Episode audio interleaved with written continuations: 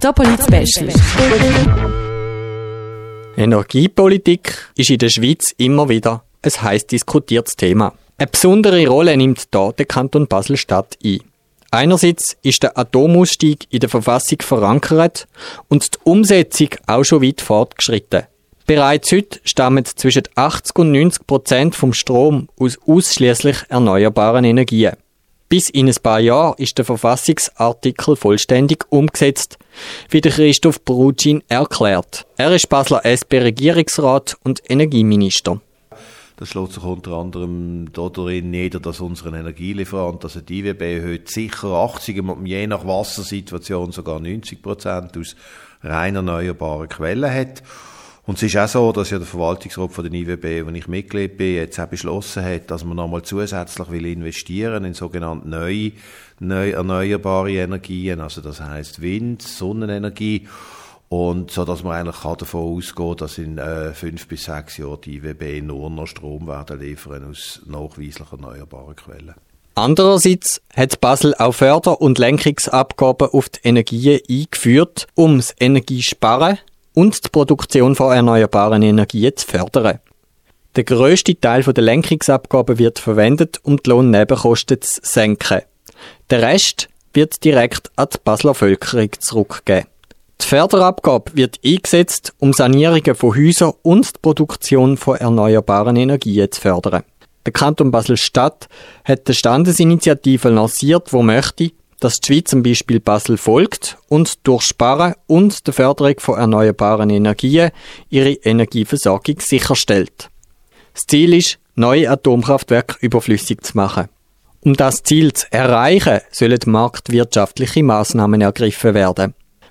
Falls die Umsetzung zu langsam ginge und noch nicht der gesamte Energieverbrauch der Atomkraftwerke durch neue erneuerbare Energien ersetzt wäre, bis das Atomkraftwerk abgestellt würde, würde die Schweiz auf dem europäischen Strommarkt den Reststrom kaufen und zwar ausschließlich aus erneuerbaren Energien.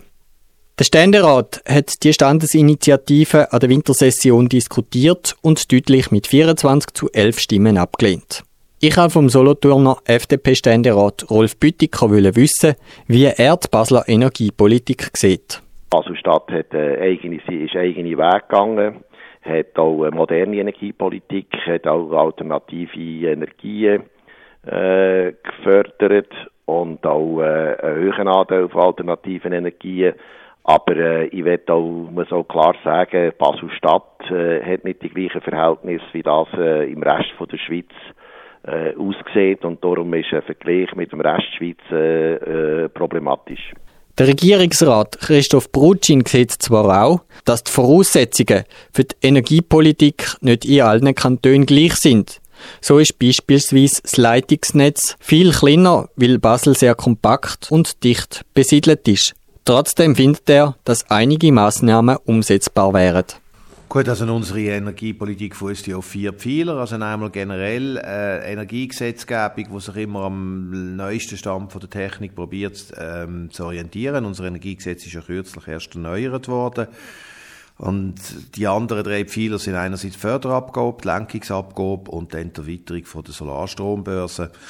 Ich glaube, vor allem eben Förderabgabe, wir haben es vorher davor gehabt, ist eine Möglichkeit, dass man eben einen Zuschlag zahlt auf dem Strompreis, den einen Fonds tut und mit dem gezielt Energiesanierungsmaßnahmen finanziert. Das zweite ist Lenkungsabgabe, auch ein Instrument, wo wir als einziger Kanton in der Schweiz haben. Also es gibt einen Zuschlag auf dem Strompreis und der wird aber rückerstattet an die Bevölkerung und an die Unternehmen.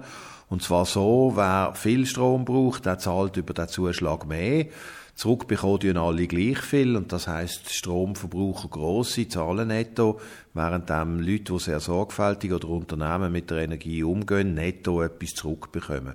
Und damit probieren wir ein bisschen das Verhalten zu steuern. Das wären zwei einfache Massnahmen, die sich, meine ich, in der ganzen Schweiz einführen lässt, wenn der politische Wille da ist.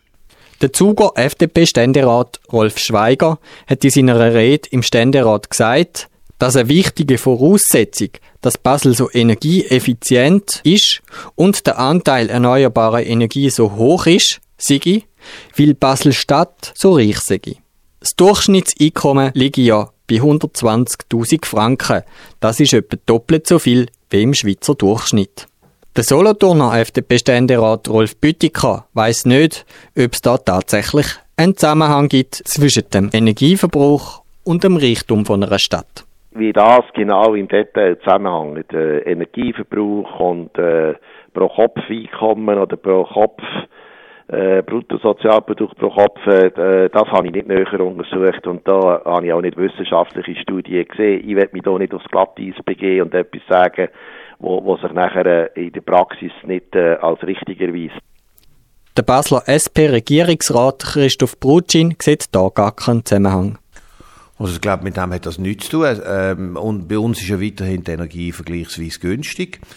Wir profitieren hier von sehr weisen Entscheid von unseren äh, politischen Vorfahren, die sich damals an diesen Pumpspeicherkraftwerken im Wallis und im Berner Oberland äh, beteiligt haben. Und wir haben dort relativ günstigen Strom heute.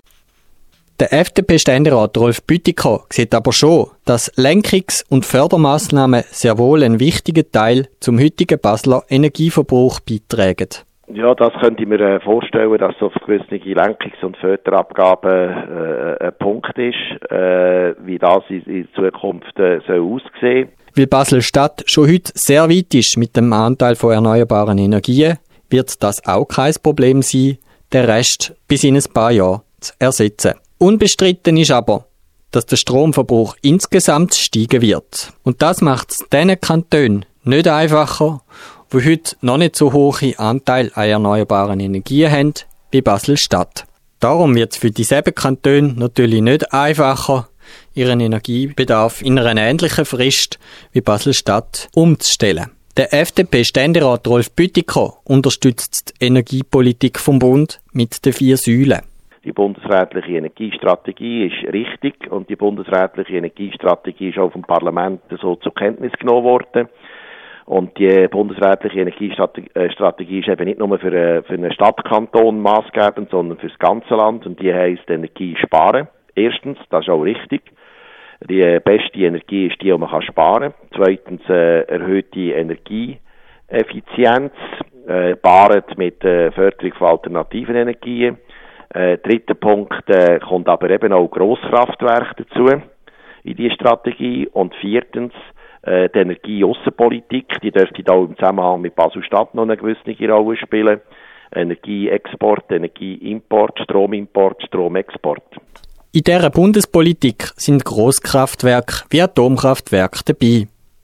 Der Solothurner FDP-Ständerat Rolf Büttiker findet es nicht richtig, wenn der Ständerat mit der Annahme von dieser Standesinitiative schon einen Vorentscheid getroffen hätte gegen die Atomkraftwerke. Er möchte den Entscheid am Volk überlassen, wo in etwa zwei Jahren über neue Atomkraftwerke entscheiden dürfte.